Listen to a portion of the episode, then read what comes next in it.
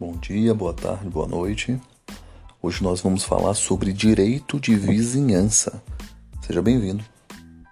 Pois bem, nós podemos iniciar dizendo que o direito de vizinhança ele é um ramo do direito civil que ele vem e existe para poder regular os conflitos de interesses surgidos da interferência provocada em um imóvel pela utilização do outro imóvel. É, então, nós podemos falar que tais conflitos eles podem ser denominados como conflitos de vizinhança, pois é frequente é, que surjam conflitos é, em relação à própria ligação física existente entre um imóvel e outro imóvel. Então, os direitos de vizinhança, eles vêm para que se possa saber e como se decide, como deve se interpretar dos conflitos que surgem da vinculação física de um imóvel para com outro imóvel. É o que ocorre, por exemplo, quando um proprietário ele decide erguer o seu terreno e faz sombra sobre a causa ao lado Vamos conversar sobre isso. Ou quando a indústria ela emite odores fortes que se misturam ar respirado às pessoas que são proprietárias de terrenos próximos. Ou quando um cão que pertence ao morador do apartamento em frente late durante a noite toda, incomodando a vizinhança. Enfim, é interessante a gente pensar que na vida diária, sobretudo nos grandes centros urbanos, né, é, o homem ele vive cada vez em espaços pequenos, né, numerosos e a sua vida ela acaba interferindo ou a utilização, para ser mais específico, de um imóvel, ele acaba interferindo de alguma forma na vida e na utilização do imóvel do próximo. Então é sobre isso que a gente vai falar hoje. Agora, para início de de construção teórica, é importante a gente falar que quando se fala de vizinhança, não é um conceito que não está atrelado ao conceito de contiguidade. Ser vizinho não se para o Código Civil não significa necessariamente que um, um sujeito ele está ao lado do outro. Então note, é, um prédio vizinho não poderia ser, portanto, sinônimo de um prédio contíguo. O que é que eu estou querendo dizer? É um prédio que está exatamente ao lado do outro. O que é que, em outras palavras, nós podemos afirmar? Que todo prédio, nesse meu exemplo, contíguo, ele é necessariamente vizinho. Agora, nem todo prédio vizinho ele é necessariamente contíguo, ou seja, Vizinhança é um conceito muito mais amplo do que o de contiguidade, perfeito? É, e abrange todos os imóveis que estejam próximos, que estejam sujeitos a sofrer interferência de um outro imóvel. Isso aqui é muito importante porque quando nós pensamos em direito de vizinhança, não significa dizer que um sujeito está obrigatoriamente ao lado de outro. Basta que haja uma interferência, uma proximidade e esta proximidade ela deve ser interpretada de acordo com a situação concreta. Perfeito? Quando nós tratamos sobre direito de vizinhança, é uma discussão que tem uma relevância imensa no direito, porque nós estamos trabalhando com, no mínimo, duas partes que possuem direitos de propriedade. Então, nós temos direitos atrelados à propriedade, nós já vimos nas nossas ministrações anteriores que a propriedade, o direito de propriedade, é um direito fundamental, mas assim como um proprietário ele tem o direito de utilização da sua propriedade, nós podemos também afirmar que o outro proprietário também tem direito de afastar qualquer interferência indesejada sobre o seu bem. Então, nós estamos trabalhando com colisões de direitos de propriedade em que um sujeito tem o direito de usufruir do seu imóvel e outro, dire... outro sujeito também tem é, a possibilidade de afastar a, a, a, a eventual interferência indesejada sobre o seu bem. Então, dentro dessa minha fala, cabe uma, uma abertura de parênteses, porque a depender da doutrina que você, ouvinte, esteja filiado, é, há uma discussão acerca da natureza jurídica em relação e atrelada ao, ao direito de vizinhança. Porque não é matéria pacífica, existe uma. É, esses deveres atrelados à vizinhança, ele é muito controvertido na doutrina. Porque para alguns autores, poderíamos tratar como natureza jurídica de servidão legal. Outros qualificam como uma obrigação próprio terreno. Nós é, preferimos e eu prefiro abordar a natureza jurídica enquanto atrelada ao próprio direito de propriedade. Inclusive, essa é a interpretação é, teleológica que nós podemos falar do próprio Código Civil de 2002, é, que acaba atenuando a questão da vizinhança às disposições é, relativas ao próprio direito de propriedade do indivíduo. E assim, é, em relação à disciplina do direito de vizinhança no Código Civil 2002, nós temos duas grandes categorias. A primeira, a gente pode falar de um uso anormal de propriedade, é, que se refere a uma espécie de regras gerais para a solução de conflitos de vizinhança. Nós temos essas regras gerais. E nós temos, por outro lado, regras específicas relativas a algumas situações que são contempladas pelo legislador. Então, no Código Civil 2002, nós temos regras gerais, regras mais amplas, e nós temos algumas regras específicas para algumas situações é, que o legislador fez por bem é, normatizar. Aí, já para adiantar, em outras palavras, nós podemos afirmar que vamos abordar algumas situações é, particulares, como o problema de árvores é, limítrofes, como a passagem forçada é, passagem de cabos e tubulações, o chamado regime jurídico das águas, os limites entre prédios, o direito de tapagem e, por fim, o direito de construir. São institutos atrelados a esse direito de, de, de vizinhança, presentes no Código Civil. Agora, antes da gente tratar mais especificamente sobre o tema, é importante a gente dizer que existe uma classificação na doutrina em relação aos direitos de vizinhança.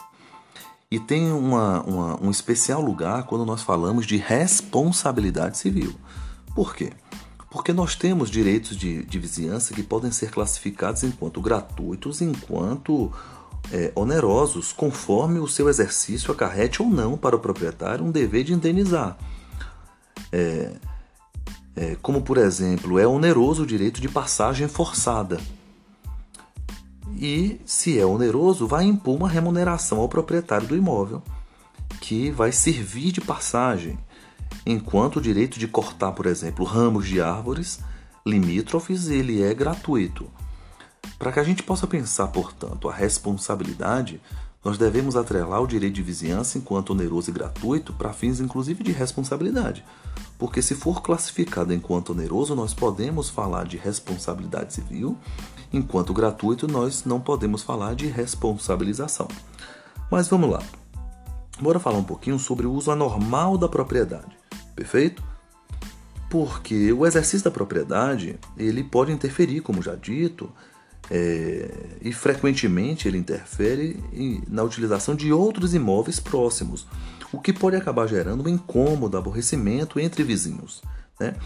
Então, o problema central do direito de vizinhança ele vai consistir em saber quais são estas interferências e quais interferências não devem ser toleradas.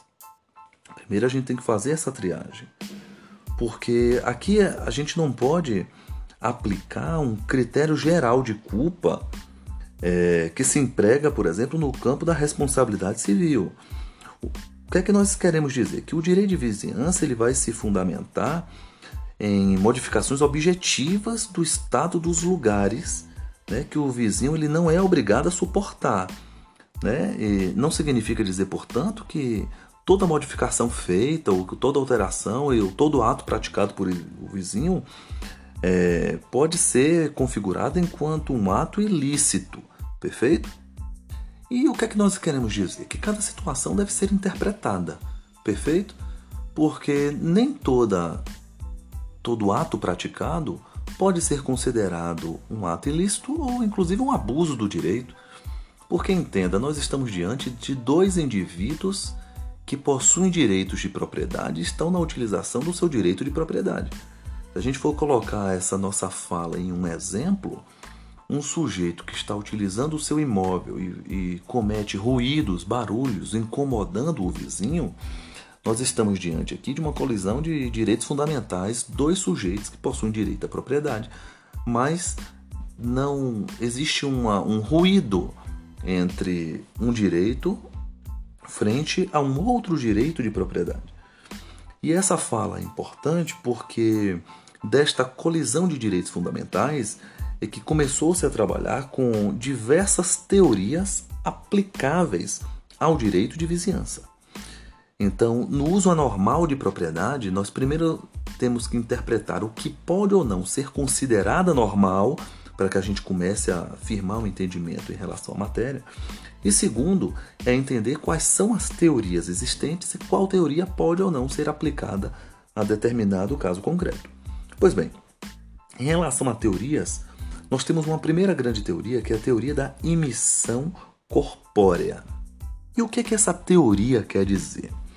Ela fala o seguinte: pela emissão corpórea, nós só poderíamos falar de responsabilização quando há emissões de substâncias materiais palpáveis e corpóreas, que nós poderíamos suscitar um afastamento pelo proprietário do prédio vizinho, por exemplo. Então, o que é que nós queremos dizer aqui, para que a gente possa entender a teoria da emissão corpórea? Por essa teoria, é, nós poderíamos é, evitar ou combater, por exemplo, uma propagação de lascas de pedra, pois são materiais palpáveis corpóreos, poeira, foligem, poderiam ser discutidas e poderiam ser coibidas.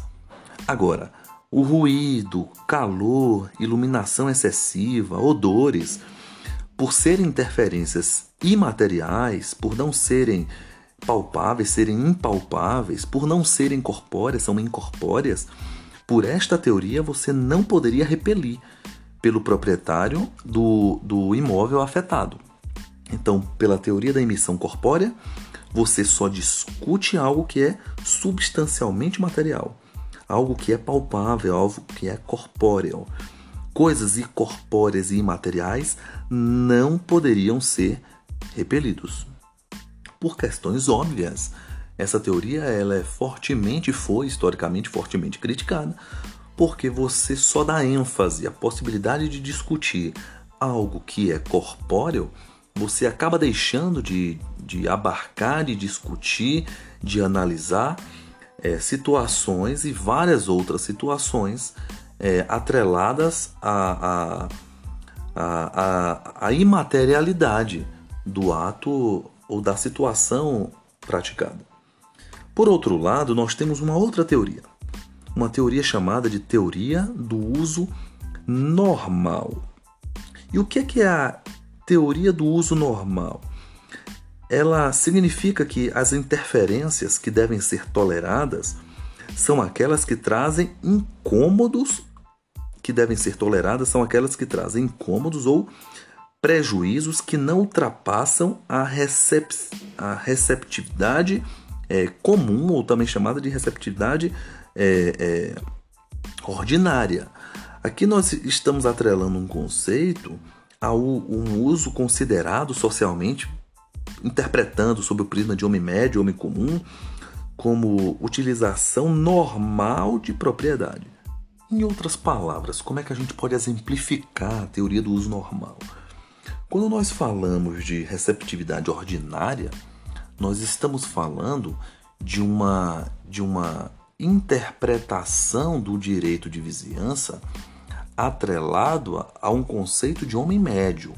Significa dizer o seguinte: o que naquela situação é, materializa algo normal do cotidiano na grande maioria da sociedade.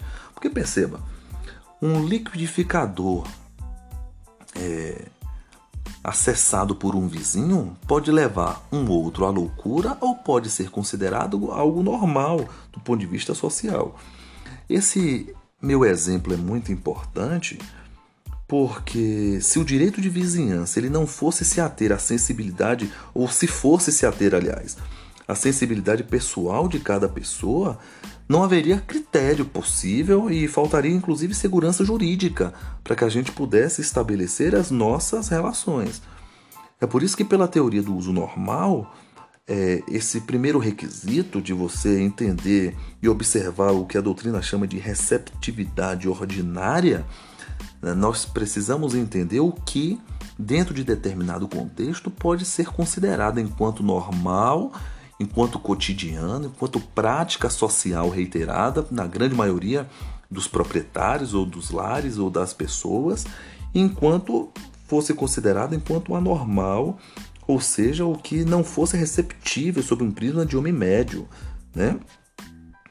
Então, por essa teoria, nós começamos a perceber que o problema central dessa teoria é você identificar quais são os parâmetros de normalidade do uso é, é, da propriedade e se esses parâmetros e são esses parâmetros na verdade que a teoria do uso normal ele acaba não fornecendo então nós temos que nos ater a critérios atrelados à interpretação atrelados a, a, ao convívio, à cultura, à sociedade em si.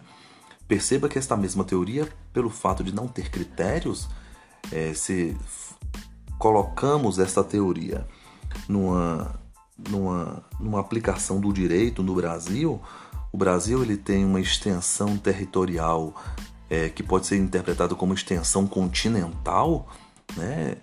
nós poderíamos ter regras interpretativas ao direito de vizinhança completamente contrárias a depender da região que você estiver aplicando a teoria. Pois bem, nós temos também uma terceira teoria, que é chamada de teoria da necessidade.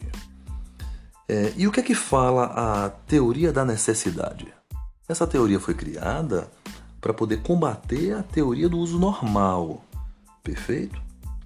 Porque, em síntese, essa essa essa essa teoria ela vem substituir esse esse critério de uso normal de propriedade, né, entendendo o que poderia ou não ser considerado normal ou anormal, e substituindo por um critério de necessidade geral do povo. Aqui eu peço só a, a sua observação, porque pela teoria da necessidade ou teoria da necessidade geral do povo, atrela-se a um interesse social pelo desenvolvimento econômico. Então, pela teoria da necessidade, esse interesse social deve ser objeto para saber é, como se discute esse direito de vizinhança. É... Portanto, a gente poderia atrelar que esse, a teoria da, da, da necessidade ela serve e se adequa a uma expansão industrial, por exemplo. Então, os vapores, ruídos, trepidações, interferências, por exemplo, de instalações de indústria elas provocam né, nos prédios vizinhos é, é, é, uma anormalidade, mas segundo essa teoria, é, diante dessa necessidade geral de progresso industrial e econômico, você não poderia discutir os eventuais danos causados pelo proprietário. Então, o que é que nós estamos trabalhando aqui? Pela teoria da necessidade, nós vamos pensar uma necessidade econômica da sociedade então, se o seu direito de propriedade, seu direito de vizinhança for violado em função de uma necessidade de progresso atrelada à indústria ou à economia, não se poderia discutir um eventual dano gerado pela, pela, pela, pelo direito do proprietário. Perfeito? Nós temos ainda uma quarta teoria. Perceba que essas três teorias que nós estamos trabalhando são teorias que são e foram muito criticadas ao longo da história. Mas nós temos uma quarta teoria que é chamada de teoria mista de Santiago Dantas. Teoria mista de Santiago Dantas. E essa é uma teoria chamada mista porque ela se utiliza da teoria da necessidade e da teoria do uso normal, dizendo que ele é, essa teoria ela, ela propõe uma utilização na solução de conflitos com duplo critério. Então, qual seria esse duplo critério? É, primeiro, se a colisão de interesses fosse e versasse exclusivamente sobre interesses particulares, é, deveria ser utilizado o critério de normalidade. É, agora, nos conflitos que envolvessem, por exemplo, interesse público ou coletivo, o critério a ser utilizado deveria ser o critério da necessidade. Então, nós podemos reduzir aqui, para você que está ouvindo esse, esse podcast, que pela teoria mista, nós temos três situações para a resolução de conflitos ou para a solução de conflitos de vizinhança. Um primeiro é nós poderíamos trabalhar que se o uso da propriedade ele for normal e os incômodos eles não ultrapassarem a receptividade ordinária, né, aquilo que é aceito socialmente, o juiz ele tem que ordenar que a interferência ela seja tolerada. Primeira situação. Numa situação 2, o magistrado ele poderia ele verificar que o uso da propriedade ele é anormal, né? E os incômodos ou os incômodos eles ultrapassam uma receptividade, ordinária, ou seja, a sociedade, do modo geral, ela não compactua com aquela com aquele incômodo. Então, o juiz ele pode verificar se há no caso concreto um interesse público, né, que justifica a interferência. E havendo tal interesse, o juiz ele, ele não manda interferir, mas ele manda que se indenize o proprietário que sofreu incômodo. Percebe? Havendo ainda uma terceira modalidade. Porque se não houver interesse público que justifique os incômodos impostos ao vizinho, o juiz ele vai ordenar que cesse imediatamente a interferência. Então, aqui, por essa teoria mista, o magistrado poderia é, trabalhar com, com a questão de ponderação de interesses. Ou seja, ele vai poder mobilizar para saber se estamos diante de interesse essencialmente privado, essencial é, direitos públicos e assim mobilizar o direito de vizinhança, o direito de utilização da propriedade, a depender da situação fática concreta. E é esta, inclusive, a teoria que foi consagrada na doutrina, na jurisprudência e que o Código Civil de 2002 ele abarcou. Porque perceba, no que se refere ao uso anormal, o Código Civil ele vem trabalhar no artigo 1277, quando fala que o proprietário, o proprietário ou possuidor de um prédio, ele tem o direito de fazer cessar as interferências prejudiciais. Olha que interessante. A segurança, sossego e a saúde dos que habitam provocadas pela utilização de propriedade vizinha. Então, repetindo, o proprietário ou sujeito que deter a posse, olha que coisa, não só o proprietário, mas o possuidor, ele pode cessar a interferência que esteja violando uma segurança, sossego ou saúde. Perfeito? em relação aos que habitam na propriedade vizinha. É interessante notar que, o, inclusive, o parágrafo único ele ressalta que proíbem-se as interferências considerando-se a natureza da sua utilização. A localização do bem é importante, atendida às normas que distribuem as edificações em zonas e os limites ordinários de tolerância dos moradores da vizinhança. Aqui a gente percebe a, a, a possibilidade de mobilização de ponderação na utilização e dos critérios que o magistrado pode utilizar para poder ponderar qual direito vai prevalecer ou não vai prevalecer. Perceba que o próprio legislador trabalha com o conceito de limites ordinários, que você já sabe o que é, e de tolerância, que deve ser interpretada a depender da situação fática em concreto. Inclusive, o artigo 1278 ele completa né, essa teoria, esse sistema que a gente pode trabalhar em relação ao direito de vizinhança, quando afirma que o direito a que se refere o artigo antecedente, não prevalece quando as interferências forem justificadas, olha que coisa, por interesse público, caso em que o proprietário ou possuidor, causador delas, pagará ao vizinho indenização cabal. Então aqui a gente começa a perceber que a teoria mista ela é aplicada e foi abarcada no Código Civil. É, é interessante a gente, a gente, a gente entender que podem ser é, implicadas técnicas de prevenção ou técnicas de eliminação de interferências, né, que muitas vezes são suficientes para que se restaure um convívio pacífico entre os titulares de propriedades vizinhas. Nós temos vários exemplos é, na jurisprudência acerca do, do, do direito de, de vizinhança.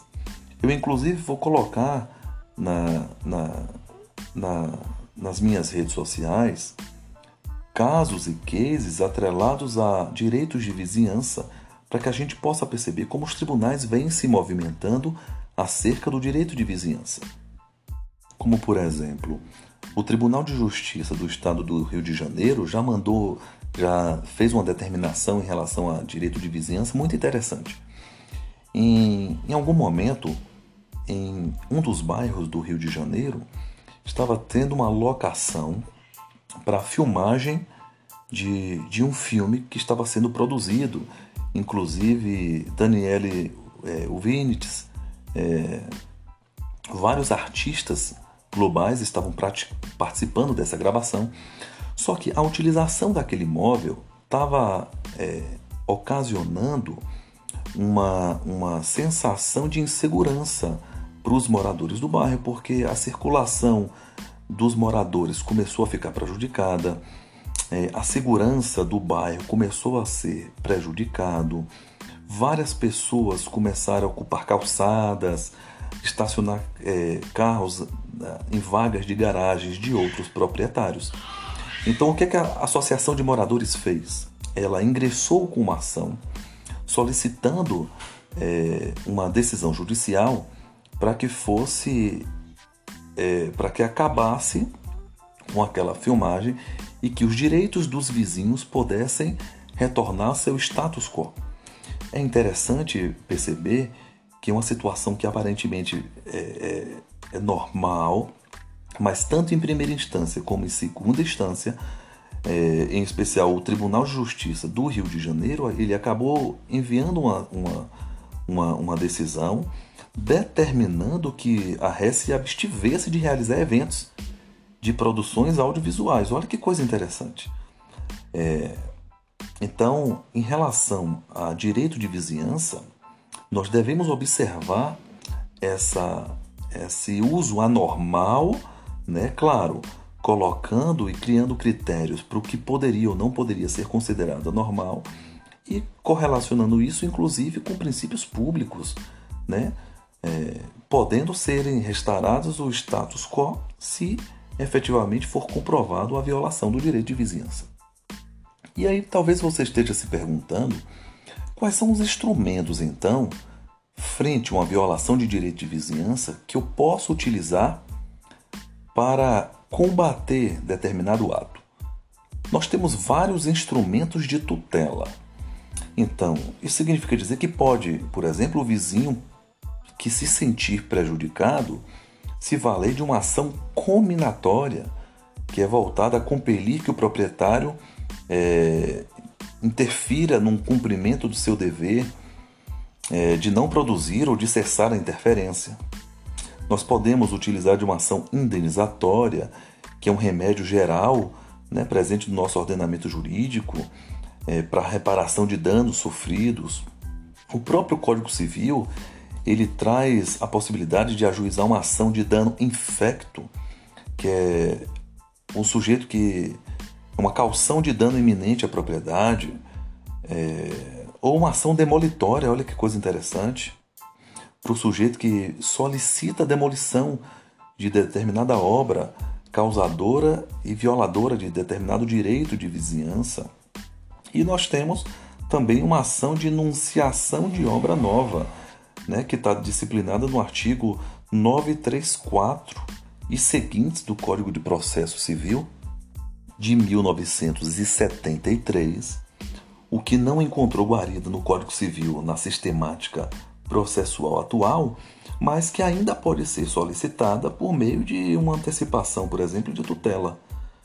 Então perceba que no, no que se refere a resguardo de direitos de vizinhança, nós temos várias possibilidades processuais para materializar e para poder efetivar o direito de vizinhança. Agora, se nós já sabemos as cláusulas gerais em matéria de direito de vizinhança, nós vamos posteriormente trabalhar com critérios especiais no que se refere a direito de vizinhança. Nós finalizamos o nosso podcast aqui. Quero agradecer a, a, a, você pelo prazer que é estar na tua presença. Espero que esse áudio seja agradável aos seus ouvidos. Qualquer dúvida, me procure nas redes sociais.